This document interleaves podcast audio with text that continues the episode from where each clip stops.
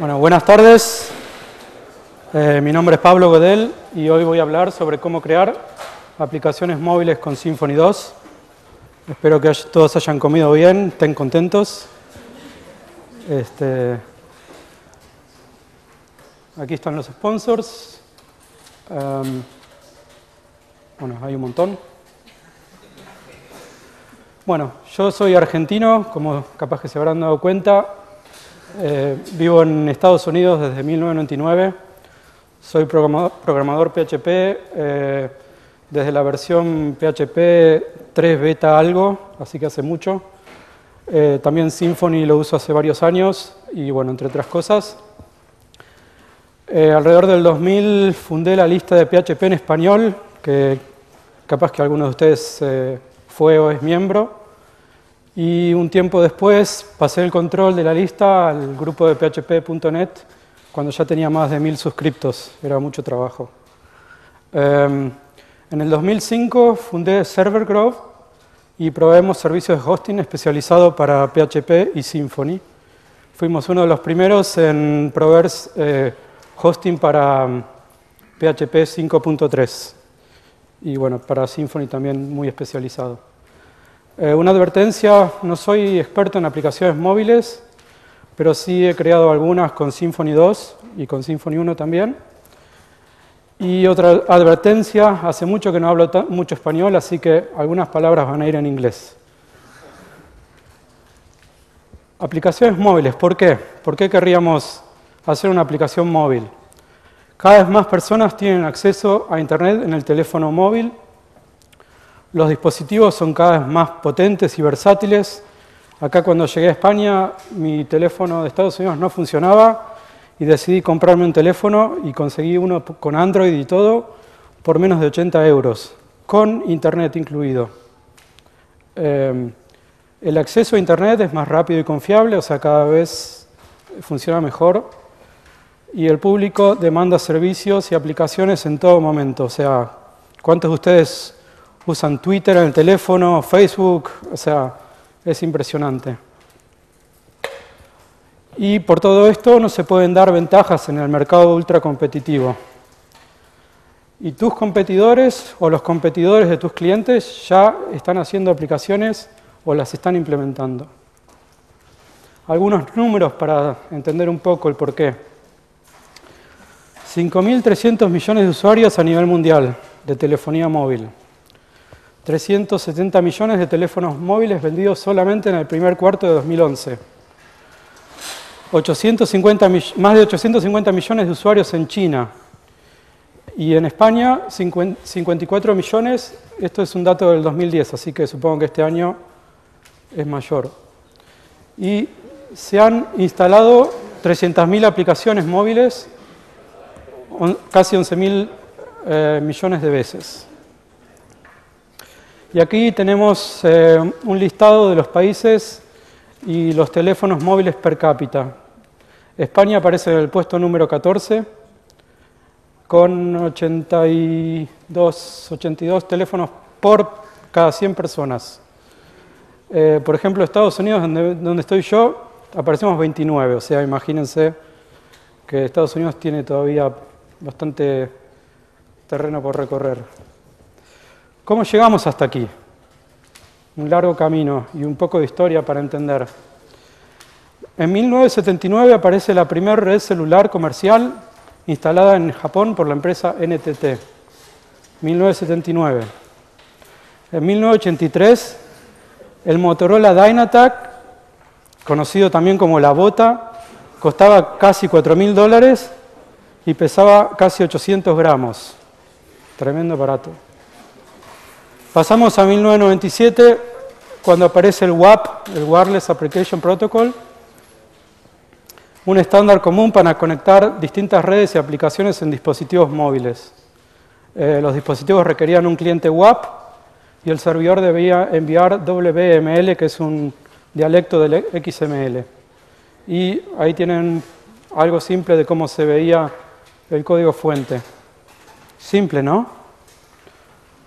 También se veía así en el teléfono. Y así, y así. O sea, demasiado simple. Si yo fuera programador, renuncio, porque no me gusta hacer esto. Y si soy usuario, esto no sirve. Tiro el teléfono al agua. Hasta que en el 2007 pasó algo. Apple lanza el iPhone. Y para mí es cuando eh, revolucionó el mercado de la telefonía móvil. O sea, después del iPhone aparecieron un montón de teléfonos touch y con toda la pantalla sin teclado y todo eso. Y el iPhone, bueno, tiene un cliente web Safari que se pueden ver casi todos los websites de manera completa, salvo aquellos que tienen Flash, ¿no? Eh, en el 2007 también aparece el App Store, donde miles de desarrolladores eh, podían crear sus aplicaciones, instalarlas en los teléfonos y hacer mucho dinero. En Estados Unidos hay empresas que han hecho millones y millones de dólares. En el 2008 aparece el primer Android, que, bueno, además de correr en teléfonos, también corre en tabletas y otros dispositivos como el Apple TV, creo. Y en el 2010 aparece el iPad, que fue el primer, la primera tableta realmente exitosa. Y también, bueno, después apareció el, hay uno de Samsung y, bueno, hay, hay otros también con, con, Android. Pero el iPad también revolucionó el, el, mercado móvil, a pesar de que muchos creían que era un, un iPhone grande, pero no. ¿Qué significa todo esto? Bueno, es la generación móvil. La PC no está muerta. O sea, muchos de ustedes utilizan PC para programar, pero el consumo de información pasó de teléfonos, pasó a, teléfonos y tabletas. O sea, ya mucha gente no usa la computadora para, para Facebook o para Twitter o para el banco, ya usan el teléfono. Y esto es solo el comienzo. En mi opinión hay cuatro tipos de aplicaciones móviles. Eh, tenemos las aplicaciones nativas, aplicaciones SMS, aplicaciones web que corren dentro de un cliente web en el teléfono y aplicaciones híbridas que son una mezcla entre nativas y web.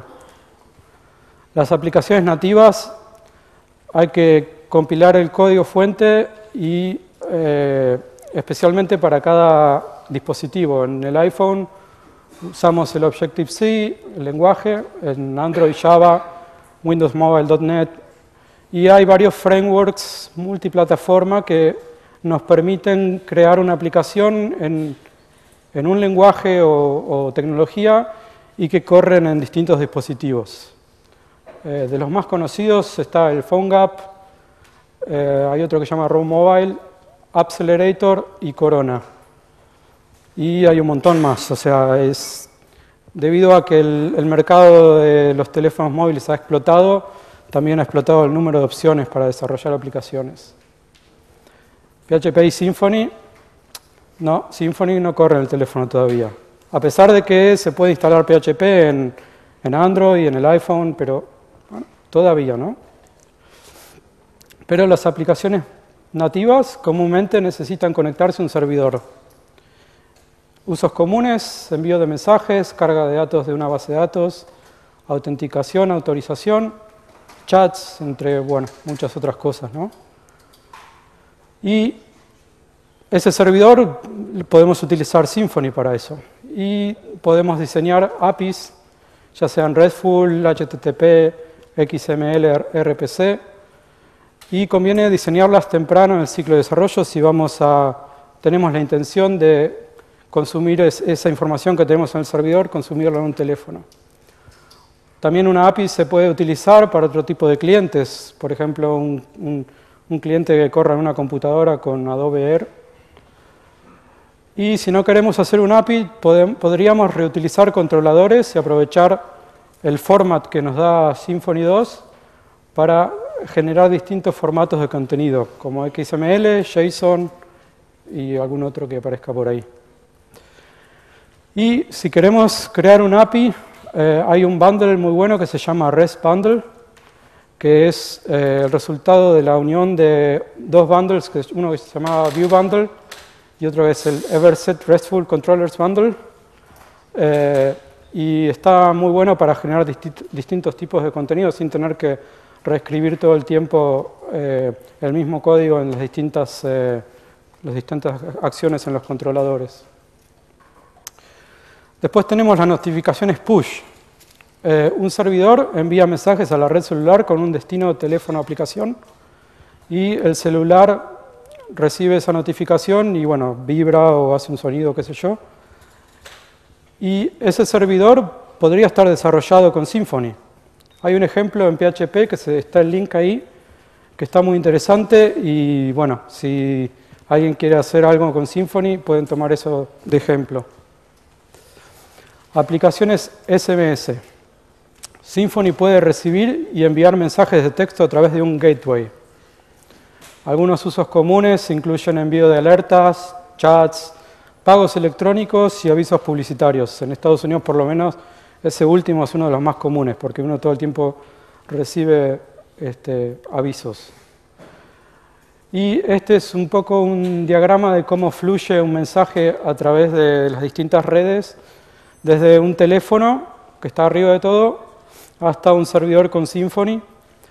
Eh, en el caso de un usuario enviando un mensaje, bueno, el usuario escribe el mensaje en el teléfono, ese mensaje es enviado a través de la red celular y es ruteado a un gateway SMS y después a través de Internet eh, con un request, generalmente HTTP o HTTPS, nos llega al servidor de Symfony donde eh, nosotros lo procesamos.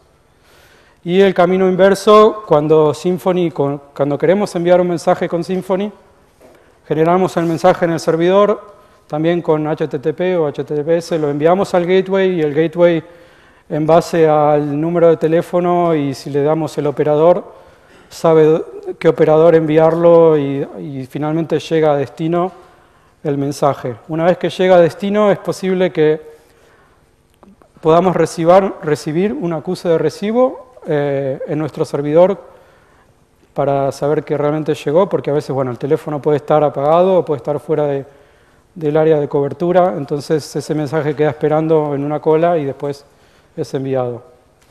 Eh, bueno, esto aquí más o menos explica lo que expliqué, recién. Eh, hay algunas consideraciones útiles. Cuando uno manda un mensaje a un shortcode, un código corto, eh, generalmente son cuatro, cinco o seis dígitos, y en Estados Unidos está controlado por una asociación que se llama Common Shortcode Association, y hay shortcodes compartidos y dedicados. Los dedicados son esos números que pertenecen solamente para nosotros, los compartidos son números que se comparten entre varios este, usuarios o varias compañías y para recibir o enviar mensajes necesitamos utilizar un keyword, una, una, una palabra que va delante del mensaje y con, ese, con esa palabra el mensaje es ruteado al, al, gateway y al, al, servidor correspondiente. Los shortcodes, uno puede comprar un número cualquiera, bueno, comprar no, es como alquilar. Uno puede obtener un número aleatorio o uno puede elegirlo, también son conocidos como shortcodes de vanidad. Y el costo está entre 500 y 1000 dólares por mes. A eso hay que agregarle el costo de todos los mensajes recibidos y enviados. Y cabe aclarar que si recibimos mensajes, aunque no sean para nosotros o para nuestra aplicación, pagamos igual por ellos. Lo cual si manejamos un volumen grande, puede ser mucho dinero. Eh, el costo por cada mensaje cambia, varía entre capaz que un centavo y diez centavos de dólar o euros, no sé cómo, es aquí. Eh, así que va sumando. Eh, hay algunas reglas definidas de comportamiento que se llama Código Conducta de MMA. MMA es una, otra asociación que regula eh, cómo deben manejarse los que utilizan eh, mensajería de texto para que no haya abusos. ¿no? Y hay comandos estándares como join, stop, stop all. No sé cómo es en España si hay otras, otras, este, otros comandos. Eh, y las aplicaciones son llamadas campañas y deben ser aprobadas antes de salir al aire. Algunas consideraciones técnicas, eh, cuando tratemos con gateways vamos a estar usando XML, SOAP, XML RPC y capaz que JSON en alguno de los más nuevos. Eh, y un mensaje recibido, algo que recibimos, no lo podemos volver a recibir, una vez que lo recibimos, ya está. O sea que si nuestra aplicación genera una excepción o algo, eh, es bueno guardar ese mensaje antes de hacer cualquier cosa, para después, si necesitamos reprocesarlo, lo podamos hacerlo. Algunos proveedores de, gateways, eh, Twilio es una compañía de Estados Unidos nueva que salió hace poco y tiene algunos productos interesantes. Clicatel es una de las más conocidas y en España encontré una que se llama SMS Publi, que seguramente hay un montón más. Y después tenemos los mensajes eh, multimedia, MMS, que incluyen texto, imágenes, audio, video y usos comunes puede ser procesamiento de fotos o envío y, recibo de códigos de barra. Estos códigos barra en Estados Unidos se usan bastante para, por ejemplo, en Starbucks uno puede comprar el, café por, por, el teléfono y cuando llega muestra el teléfono y le dan el café. Aplicaciones web es el tercer tipo y es donde entra Symfony más. Eh, hay varios frameworks HTML y JavaScript que nos facilitan el, trabajo de crear una, interfaz para aplicaciones móviles. Uno de los primeros fue el IUI o IUI. Yo lo usé hace mucho y bueno, cuando lo usé estaba bueno, pero ahora hay cosas mejores. jQuery Mobile es uno de los más populares ahora JQ Touch parecido y haciendo investigación para esta charla encontré DHTMLX Touch de M-Project. Ambos parecen muy buenos, no los he probado. Y después hay otro que se llama Sensa Touch, que también es bastante conocido. Hoy vamos a hablar de jQuery Mobile porque bueno, no da el tiempo para hablar de todos. ¿no? Eh, y como ven, el jQuery, jQuery Mobile eh, eh, nos permite correr la aplicación en distintos dispositivos.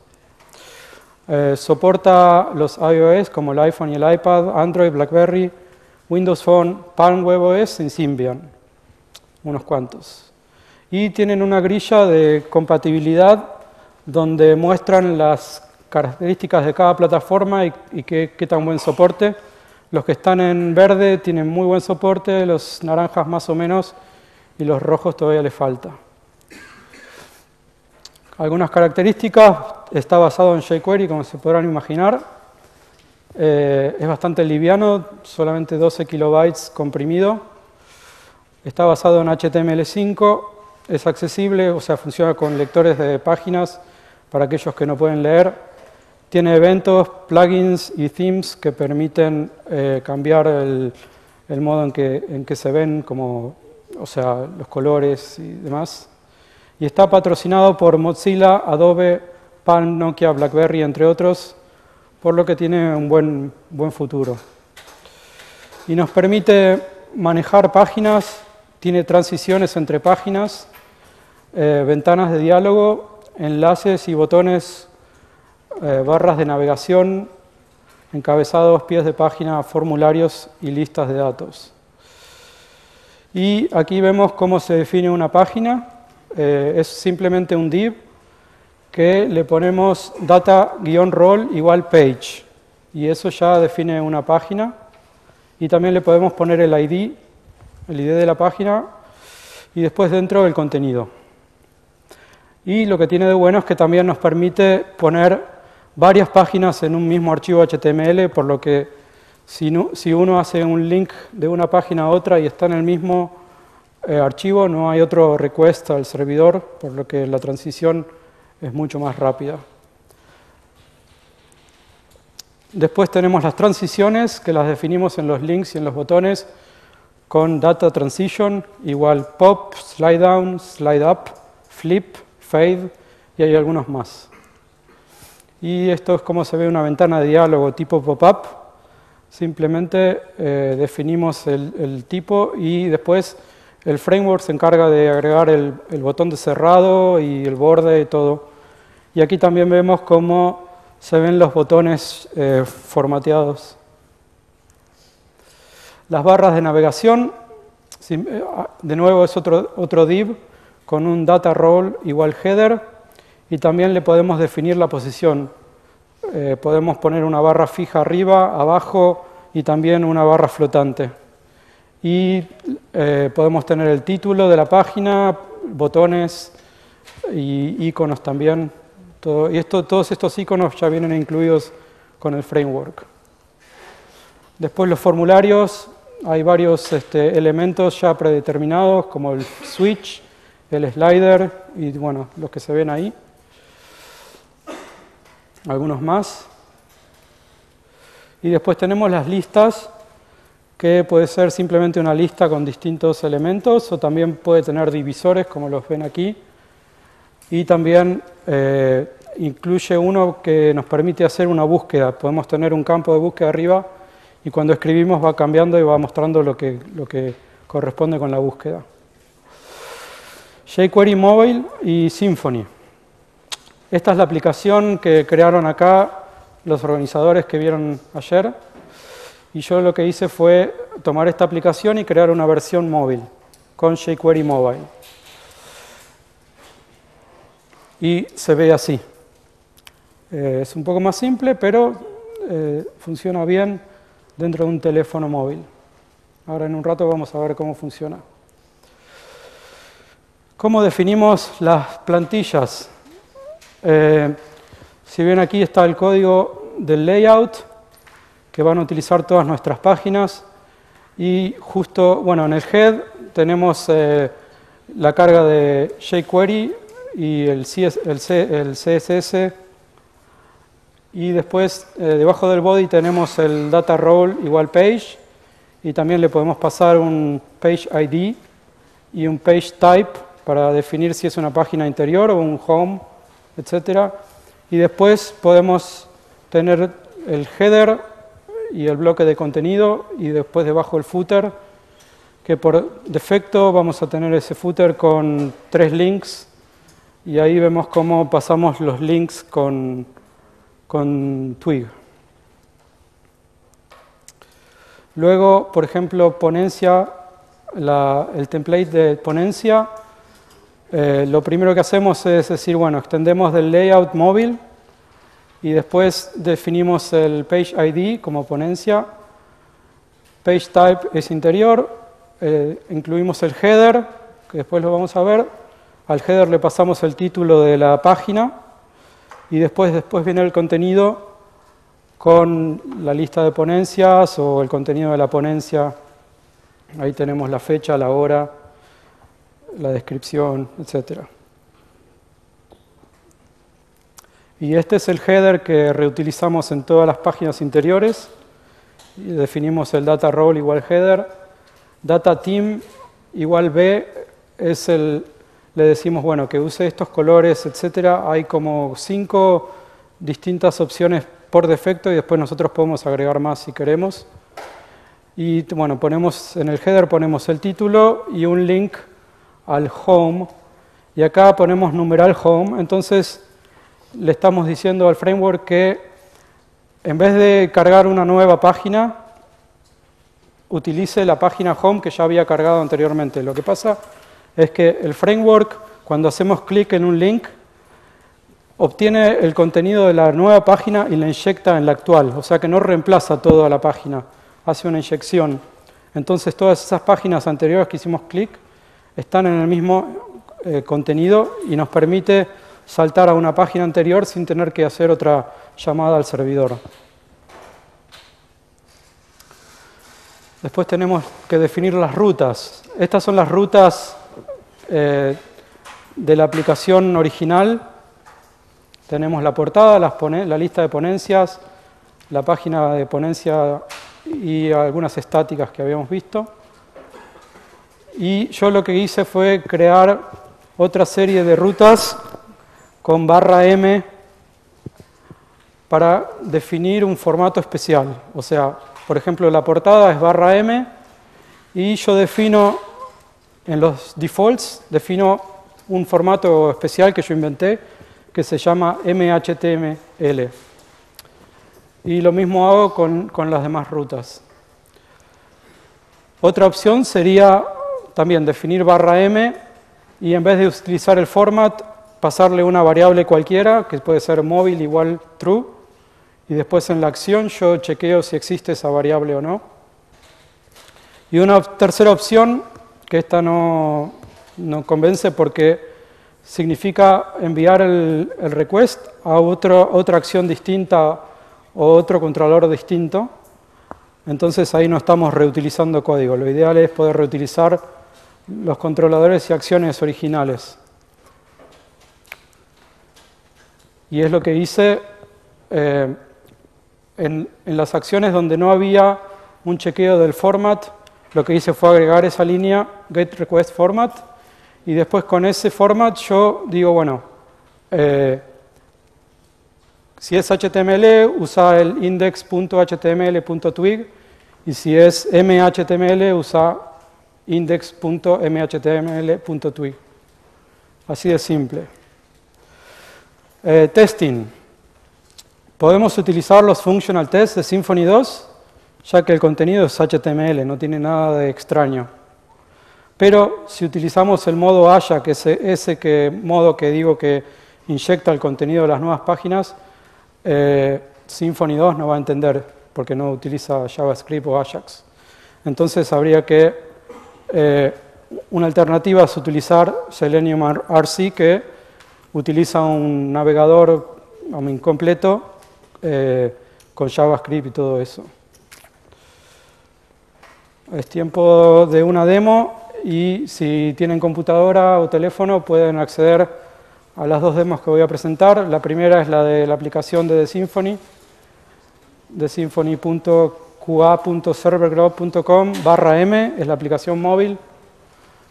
Y voy a presentar también el panel de control, que es la aplicación móvil que creamos en ServerGraph para que los clientes puedan eh, controlar sus servidores vía el teléfono. Y eh, esta aplicación corre en Symfony 2 y utiliza MongoDB y eh, Doctrine ODM Así que somos uno de los primeros en utilizar todo eso.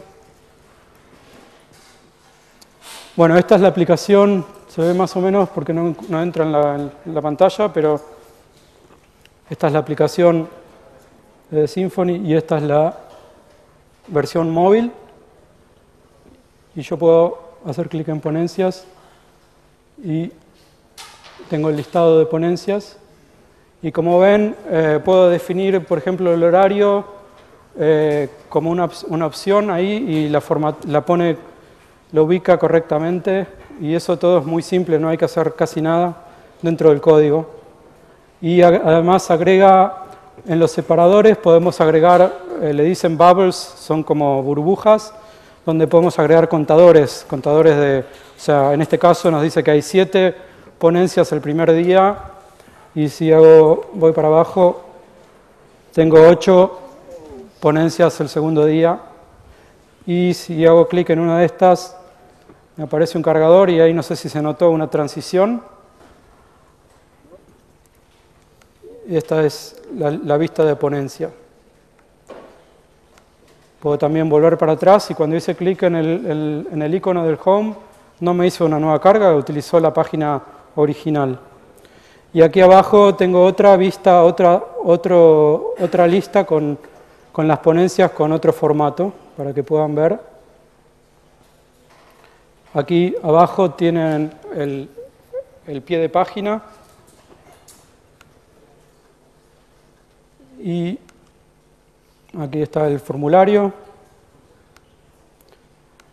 la lista de ponentes tiene también la opción de poner bloques que se despliegan. Está muy bueno. Y todo esto es muy fácil de usar. O sea, yo la aplicación de, de Symfony, la versión móvil, la hice en unas tres horas. Eh, o sea, fue muy, muy simple. Después tenemos el panel de control, que acá no se ve muy bien, pero esta es la vista del servidor con unos gráficos de memoria y disco Estos gráficos se actualizan, si estuviese conectado a Internet, se actualizan cada 5 segundos con nueva información y el cliente puede rebotear la computadora, shutdown, cambiar el, nombre del servidor y también tiene acceso a eh, las aplicaciones que corren dentro del servidor, como Apache, MySQL, y también, por ejemplo, los dominios. O sea, yo tengo aquí algunos dominios, puedo agregar un nuevo dominio y la versión móvil para esto nos permite, cuando nos logueamos, nos permite ver la lista de servidores que tenemos en nuestra cuenta. Eh, aquí también pueden ver cómo a la izquierda tengo un circulito verde que significa que el servidor está corriendo bien. Si, estuviese caído o cerrado, estaría rojo. Un menú con algunas opciones. Acá también uso la burbujita esa para decir, bueno, hay tres dominios y ocho aplicaciones. Si elijo las aplicaciones también puedo ver cuáles están funcionando o no con el, con el icono rojo-verde. Y dentro de la aplicación puedo ver el estado y puedo hacer un restart de MySQL si quiero. Y también si elijo Apache, por ejemplo, tengo la opción de ver más información sobre Apache, etc. Esta aplicación la hicimos también bastante rápido gracias al, jQuery Mobile. Y reutilizamos nuestra aplicación original, todas las acciones que, hacemos vía el panel de control van a través de una API, entonces pudimos reutilizar toda esa API desde la versión móvil sin tener que reescribir nada de código.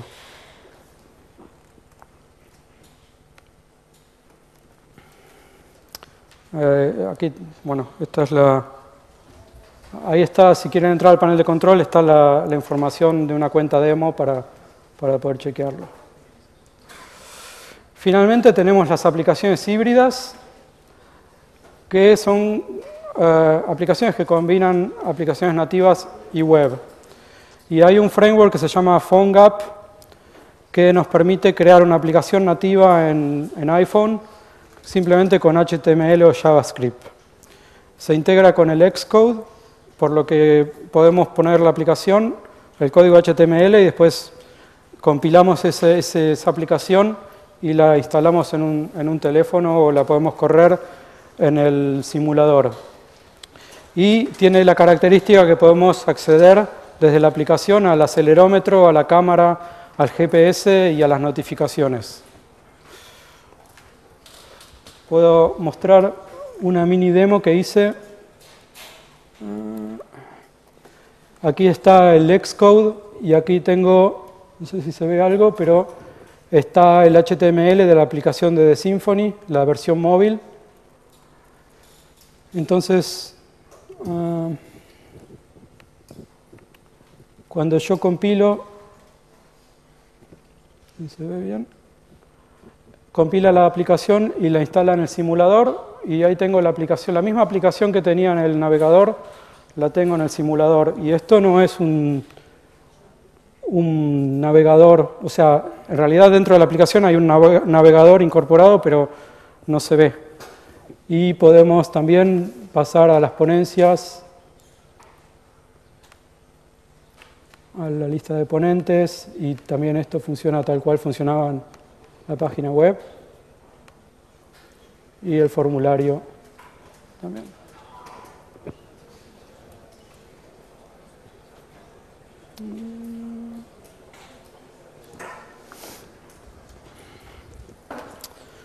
Y bueno, algunas preguntas. Hay una pregunta.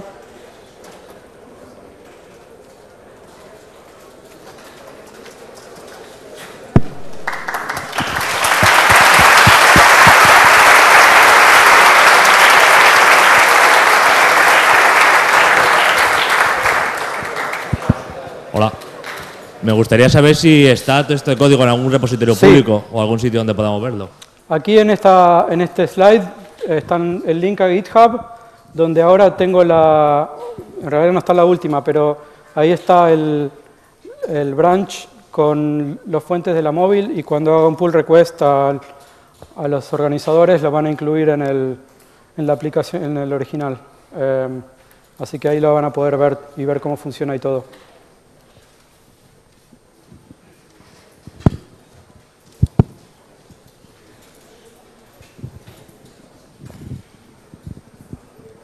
Hola, eh, lo que hace el PhoneGap este es una, una capa entre, Correcto, sí. entre o sea, las... Sí, en realidad dentro hay un navegador, o sea, vale. Y, y en cuanto a rendimiento, la diferencia entre programar Xcode o decidirse por una... la verdad una yo no he, no he programado en Xcode o en Objective-C, así que no sabría decirte, pero si vos tenés, eh, en, en tu empresa tenés un programador de HTML, ya tiene la capacidad de crear una aplicación. No va a ser un Angry Birds o un, no sé, un- una cosa compleja, pero por lo menos para algo simple eh, me parece que funciona bastante bien. Sin tener que saber de, de Objective-C y de todas las cosas que, por lo que yo escucho, o sea, requiere bastante una curva de aprendizaje importante. Gracias.